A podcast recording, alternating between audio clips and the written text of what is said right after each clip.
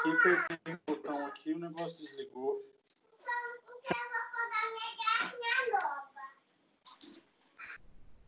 É, eu tinha parado aqui no. Foi na. Aí eu vou continuar a leitura aqui, então. Eu vou voltar, porque pode ser que você tenha perdido, né? Eis porque os filósofos nada de imperfeito podiam admitir em Deus. Da noção de Deus, afastaram categoricamente tudo que fosse matéria, crescimento, composição. Então, os filósofos viam que o movimento e o movimento, é, por exemplo, Aristóteles é, fala distingue os movimentos dos corpos circulares perfeitos na, na é, no mundo sub, é, supralunar e no mundo sublunar, onde a gente vive movimentos imperfeitos de geração e corrupção. Se esse movimento mostra a minha imperfeição, Deus não, não poderia ser carregado desse movimento, porque ele é perfeito. Então, os próprios filósofos, pela própria luz da razão e sem auxílio da fé, chegaram a essa conclusão, ok? Então, isso é muito interessante. Só um minutinho, peraí, deixa eu pegar um negócio aqui. Caiu aqui. é, Atribuindo-lhe, pelo contrário, a suma plenitude de todos os bens, consideravam-no como fonte perpétua inexaurível de bondade e clemência, de onde se derrama em todas as criaturas tudo que nelas há de bom e perfeito. Chamavam-lhe sábio, autor e amigo da verdade, justo, supremo benfeitor. Deram-lhe ainda outros atributos que exprimem uma, perfe... uma perfeição suma e absoluta. Em Deus reconhecia um poder imenso e absoluto que abrange todos os lugares e chega a todas as criaturas. É, é, no entanto, essas verdades são expressas com mais vigor e propriedade nas páginas da Sagrada Escritura, como, por exemplo, nas passagens seguintes. Deus é Espírito. Aqui são, são várias passagens, eu não vou dar as, a, as referências de todas, porque são muitas mesmo, são seguidas assim oito, nove citações, e aí o, a leitura ficaria muito, é, muito truncada de parar uma, uma é uma expressão e falar a nota. Então, eu já vou falando as expressões de uma vez. Eu dou uma pausa só para ver que são expressões diferentes, né? Deus é espírito. Sede perfeitos como vosso Pai no céu é perfeito. Todas as coisas estão a nu e a descoberto diante de seus olhos. É, ó, é, ó que profundidade das riquezas, da sabedoria e do conhecimento de Deus.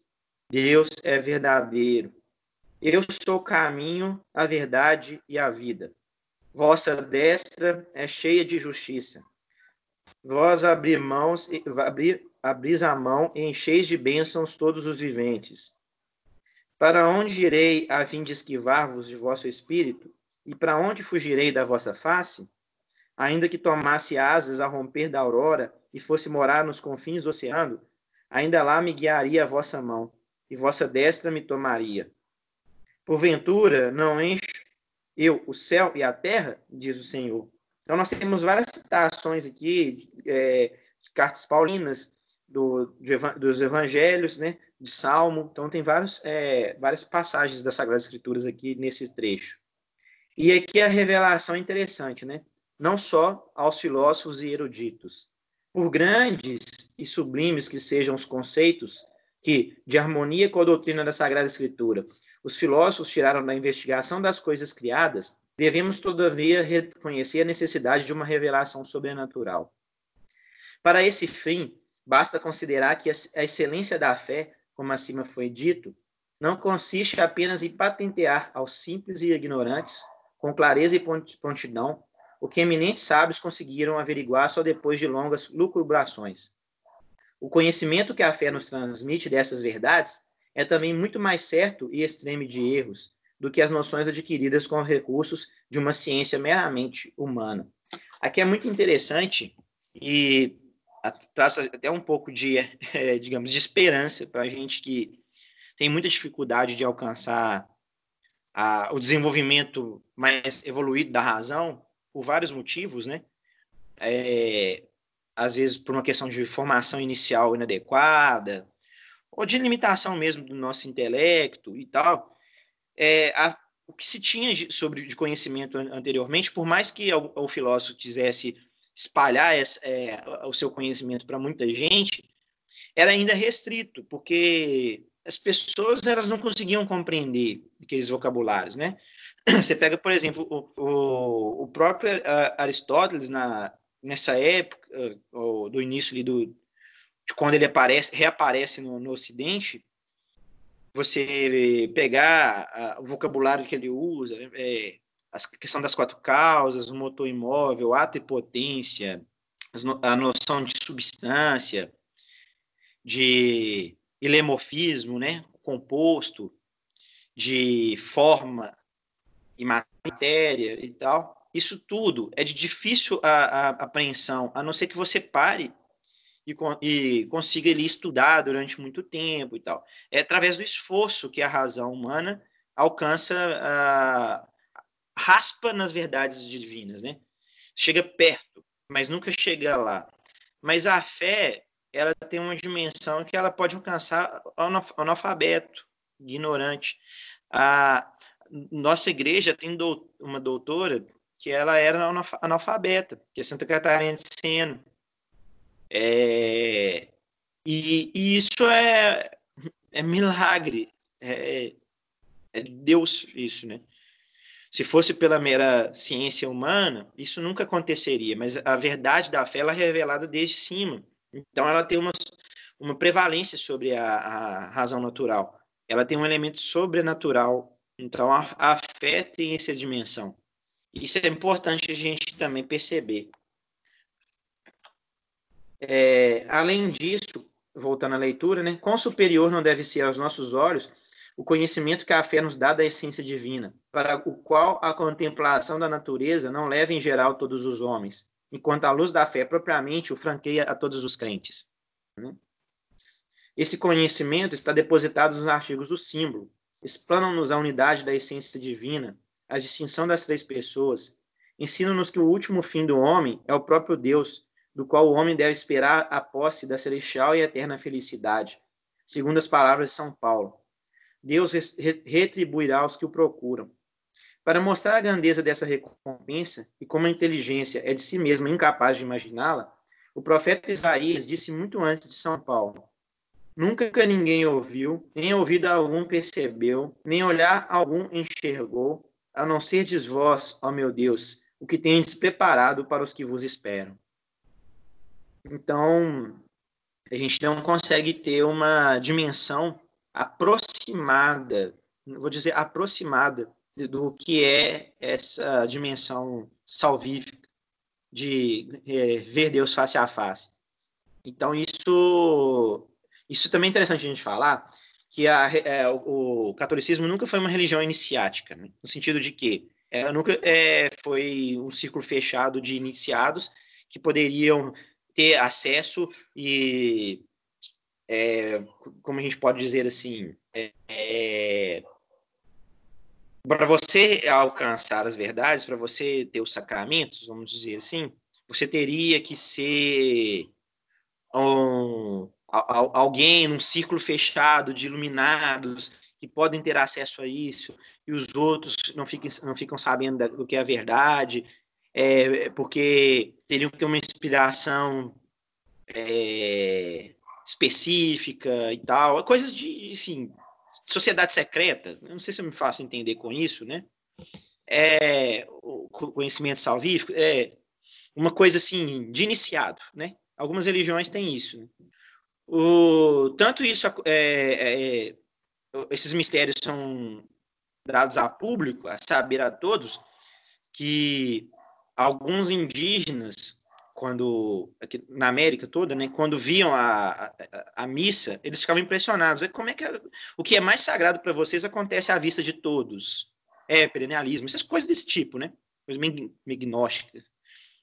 Outras coisas do tipo, né? Tipo maçonaria, essas coisas, né? essas sociedades secretas. E, e aí o, os, os indígenas eles ficavam assim impressionados, né? Com isso como que é, a, a, pessoa, é claro que no, antigamente o, o a, a, missa, é, os, os catecúmenos, é, quem não tinha sido batizado, assistia só a primeira parte. Mas eles sabiam o que estava acontecendo, é, que o que iria acontecer na segunda parte da missa. Não era uma coisa assim secreta, tipo, ah, só quando você tiver o batismo você vai saber o que acontece ali. Não, era uma coisa que eles eram, eles aprendiam isso, né, no, no, no catecismo e tal. E era é, uma prática até que depois a igreja não, não adotou mais, né, dessa, dessas partes da missa.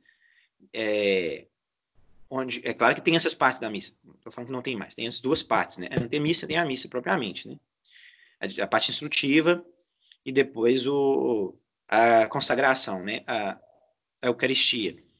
Mas a, a, igreja nunca teve isso, né, de, de, rito, de rito iniciático como essas, essas, é, essas religiões aí, ou seitas que fazem grupos secretos, como pessoas especiais e tal. Não, tem hierarquia. Hierarquia é uma coisa diferente. Mas o que é essencial para a salvação, o que é essencial para alcançar a Deus e agradar a Deus, todo mundo sabe. Não tem um que não saiba.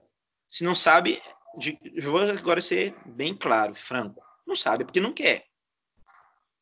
Você pode hoje acessar a internet, você ah, quais são os mandamentos, quais são os mandamentos é, da igreja, quais são os mandamentos de Deus, é, quais são os artigos do credo, é, tudo isso, o catecismo, você pega o catecismo e, cons e consegue ter acesso a ele na inter internet e tal. Então a igreja nunca teve essa, esse problema de ficar escondendo as coisas, todo mundo sabe o que, que é necessário. Depois de um tempo que um ou outro aí achou que, que tinha essa prerrogativa, mas aí já está indo contra os princípios da igreja, né? É, das explicações dadas, segue-se também a obrigação de confessarmos que há um só Deus e não vários deuses. A razão é óbvia. A Deus atribuímos suma bondade e perfeição. Ora, em vários seres não pode haver perfeição em grau sumo e absoluto. É, aqui é, é bom ler até a nota, né? Aqui falta o que parece uma pequena transição, como, por exemplo, perfeição suma e absoluta exclusiva por natureza. Se há vários coubessem simultaneamente, só poderia ser gradual e relativa. Ora, se. Então, se a, um, é, se a um deles falta alguma coisa para ser sumamente perfeito, por isso mesmo é imperfeito, e não lhe compete a natureza divina. Aqui é uma noção filosófica interessante, que é a noção de participação. Nós, é, quando temos algum grau de perfeição, de aproximação, gente, é porque a gente está se aproximando, né? A gente participa do grau de perfeição é, maior. Então, o, o, grau de perfeição ele pode, ele, ele pode estar somente em um ser, porque vamos supor que é, é não leve é, a mal o exemplo, mas vamos supor que essa caneta é a suma, é, é a suma perfeição da, da, da, do ente caneta, assim, da caneticidade, essa caneta. Se ela é perfeita, essa aqui só pode ter participação na perfeição dela. Ela não pode ser perfeita. E essa aqui realmente não é, aqui está faltando uma parte. Mas é o seguinte, ela não pode alcançar a perfeição dessa caneta. Porque se houvesse duas canetas sumamente perfeitas, ou seja, absolutamente perfeitas, como elas iriam conviver? Ela não é essa. Essa não é essa daqui.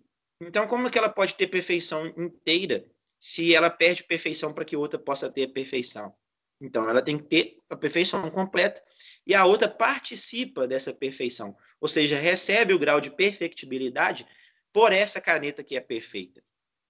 Esse exemplo, assim, é um exemplo meio tosco, sim, mas é didático, acho que dá para entender. E aqui não é a questão, não, não é uma participação que é, tem um, pode ter um resquício de platonismo aqui, talvez, mas não é como Platão, onde os, os seres se, se reproduzem ao infinito, né? Na verdade, é um ser que carrega em si toda a perfeição e toda a perfeição possível, toda outra perfeição possível que é, é parcial deve a esse ser de suma perfeição, é uma participação da perfeição desse ser.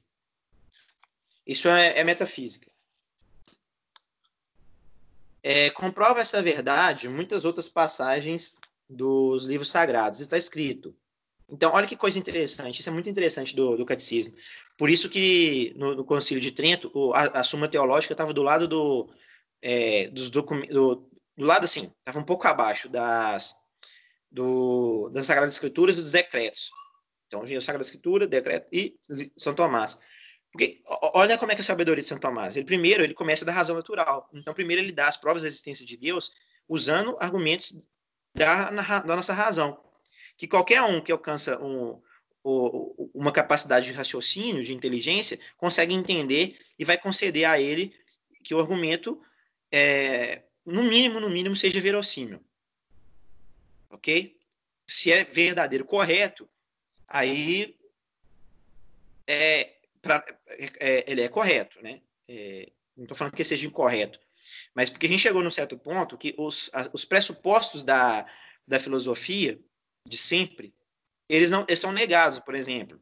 O princípio ter ser excluído, o princípio da identidade, a, a, filosofia moderna nega isso tudo, assim, que é uma coisa muito absurda. Mas, vamos supor, o cara nega isso daí e tal. Então, ele concede a, eh, a verossimilhança no, no, no argumento de Santo Tomás. Ok. Mas ele começa aí, na razão natural. E aí ele vai ascendendo e chega a dimensão da fé. O catecismo faz a mesma coisa. Então, ele primeiro mostra é, a necessidade metafísica de que haja somente um Deus, e depois ele agora vai usar a Sagrada Escritura. É um negócio muito sábio, assim, muito inteligente. Porque, digamos, ele, ele, ele traz é, as potências humanas para a conversa. Ele, ele traz a nossa capacidade inteira de entendimento para a conversa. Primeiro, através do nosso da nossa sensibilidade, porque a gente tem acesso a isso aqui pelos sentidos, a gente está lendo, né? Está usando o, o, sentido da visão, eu estou falando, estou pronunciando, então tem o, o sentido da, é, da, audição, ok? Então, é, começa aí. Passa depois pela dimensão da razão natural, porque a gente consegue é, compreender, e aí vai para o âmbito da fé, da revelação já sobrenatural, que é quando ele menciona a Sagrada Escritura. Então é, é, é muito sábio isso, né? A, a igreja ela consegue fazer isso com, com muita perfeição, assim, muita sabedoria. Então já para fechar, é, nos os últimos dois parágrafos de leitura e depois ter comentário, alguma outra coisa assim, para a gente poder fechar. Comprova essa verdade, né, a unicidade de Deus, eu vou, volto a ler aqui, muitas passagens dos livros sagrados. Está escrito: Ouve Israel, o Senhor nosso Deus é um só Deus. Além disso, há um preceito do Senhor: Não terei deuses estranhos em minha presença. E pela boca do profeta diz, com insistência: Eu sou o primeiro, eu sou o último. Fora de mim não há outro Deus. O apóstolo também o atesta sem ambiguidade. Um só Senhor, uma só fé, um só batismo. Isso é muito representativo em algumas é, alguns ícones de Nosso Senhor, gregos, né? Tem sempre lá o alfa e o ômega, o princípio e o fim. Não devemos estranhar, voltando à leitura, né, que a Sagrada Escritura por vezes aplica o nome de deuses a seres criados, quando chama de deuses aos juízes e profetas. Tem uma nota aqui. É, essa nota é só do de onde que foi tirada a passagem, que é em Êxodo, né? é, quando chama de Deus a juízes e profetas, não faz a moda dos gentios que louca e impiamente imaginava a existência de muitas divindades. Com tal expressão, quer apenas designar algum poder ou encargo extraordinário que lhes foi confiado pela munificência de Deus. A fé cristã crê, pois, e confessa que Deus é uno em natureza, substância e essência, conforme definiu o, o símbolo do concílio de Nicéia, em confirmação da verdade mas, subindo mais alto, ela crê de maneira de tal maneira em Deus uno que ao mesmo tempo adora a unidade na Trindade e a Trindade na unidade. É desse mistério que vamos tratar agora. Então, antes de, é, é, eu vou entrar mais nesse ponto no, na, no próximo na próxima reunião nossa, né? Mas aqui só para tinha aqui uma observação que eu iria fazer, deixa eu ver. Ah, sobre os deuses, né? O, a necessidade de ter uma é, de ter uma unidade do, de princípio, digamos, do, do, mundo, é, é, algo premente até nas, nas religiões politeístas. Por quê? Porque há confronto, confronto entre esses deuses. Então, eles sempre buscam uma unidade. Isso é muito interessante. Entre os gregos, eles, eles tentavam buscar essa unidade e, e remetendo lá na teogonia, sempre ficava, eu sempre senti esse meio que de, ah, no final das contas, tem que ter uma unidade, de alguma coisa seja una. No final sobra um dualismo, né? Do, da matéria e do Deus que ordena a matéria, que Platão coloca lá como demiurgo, que, que é, é como se fosse um é, é um construtor que pega aquela matéria e dá ordem àquela matéria, os deuses estariam dentro dessa ordem, né? O, é, a, o símbolo, por exemplo, Yin Yang, que é um símbolo oriental do, do budismo, ele tem é, também essa, essa noção de unidade porque tem uma circularidade ali do bem e do mal. Então, de uma certa forma, todo mundo, é, todas as religiões buscavam essa, essa, essa unidade. Isso é uma coisa que vem é, a, nossa razão ao, ao, deparar com o mundo ela, ela busca essa unidade, né? E o, o cristianismo, desde lá do, da nossa herança é, hebraica, né, tem essa noção de, de unidade do, do, da divindade. Porque é necessário ter essa perfeição num ser só, para os outros terem participação nessa perfeição. Porque senão a gente vai levar isso ao infinito, né? Um gera o outro, que gera o outro, que gera o outro, que gera o outro, que gera o outro e tal. E o cristianismo consegue trazer isso, é, essa unidade de Deus, trazendo no âmbito da, da razão natural para essa necessidade e com a fé complementando isso, é, referendando essa unidade divina, mas é mostrando que tem um mistério nessa unidade que é a trindade na unidade, ou seja, são três pessoas num Deus só, ou seja, numa só substância, numa só essência. A unidade das substâncias de, é, diferença de pessoa.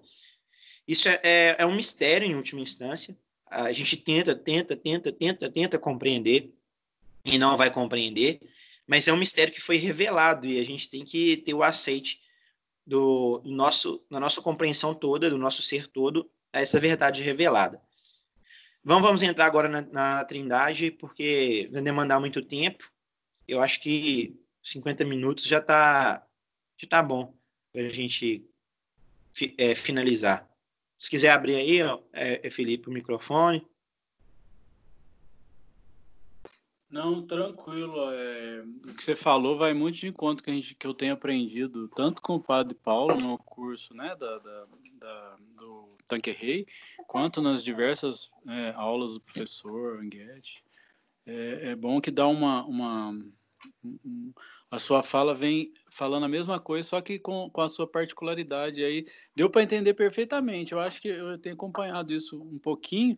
Aí quando você falou da, da né, daquela questão da, do ocultismo, né, da, da, da, da, da gnose ali, do, pante, do, do perennialismo, é, eu, eu, cada vez mais vou, vou, vou compreendendo melhor. Então, ah, foi muito boa a, a explanação.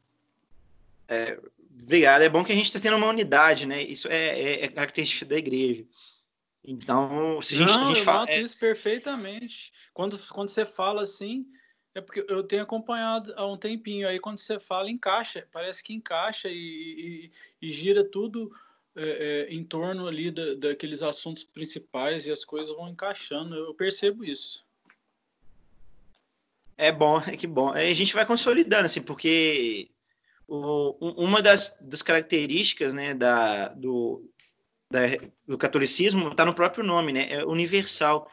Não, to, não pode ter uma verdade para mim e outra para você, né?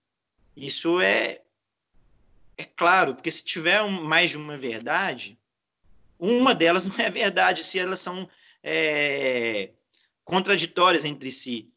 Isso aí, isso é um, um mal que a gente perdeu da, da lógica do, do pensamento ordenado. A gente perdeu isso. Hoje as crianças é, é, na, na, escola, desde idade mais tenridade, infelizmente, elas são ensinadas de que o, contraditório, é, o, o, o que é anulado, né? Digamos assim, se você tem uma premissa lá, todo S é P, ela é completamente contraditória com algum S não é P, não tem jeito das duas conviverem. Só que a, a nossa razão, razão entende isso, a gente percebe isso no, no, nosso, no, pelo senso comum, nos fenômenos que a gente vê e observa. Só que a pessoa entra e ela, ela recebe uma desnaturalização na escola, no, no, ambiente acadêmico, intelectual, onde se fala que o, o, essas duas premissas que são contraditórias podem coexistir no, no mesmo texto e, pior, coexistir na, na realidade. Aí você gera esse, esse, esse problema cognitivo de entendimento que as pessoas têm. Ou seja, a pessoa fala assim, ah, mas você pode ficar com a sua verdade e tal, e o outro ficar com a outra verdade, que não vai acontecer nada. Isso no âmbito, é, sei lá, da, da, da, convivência meramente ali do...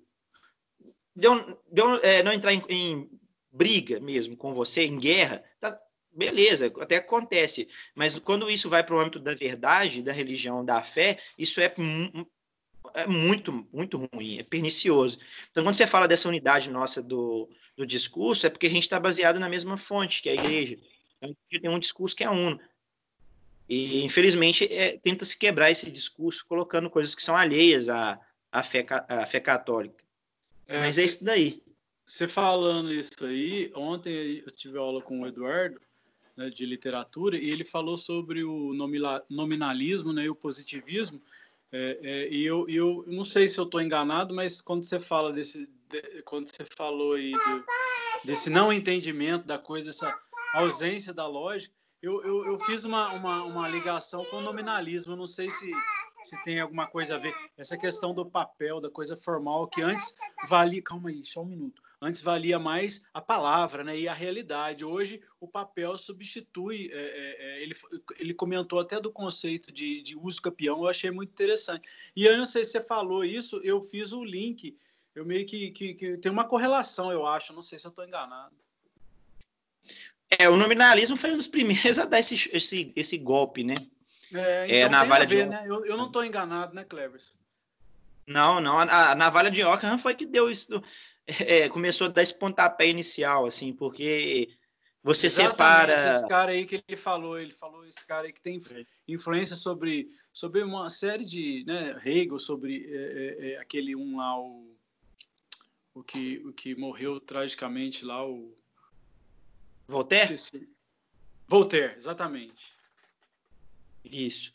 Um, um, dos que um dos assim um, um, dos, um dos que é herdeiro disso assim de forma indireta é Kant porque o que Kant fala? Você não conhece a coisa assim, você conhece o fenômeno, né? Tem um, um, um problema, porque se conhece o fenômeno, o, o, fenômeno depende inteiramente das minhas categorias do entendimento, o que garante que esse lápis que eu vou mostrar aqui agora é o mesmo lápis para você.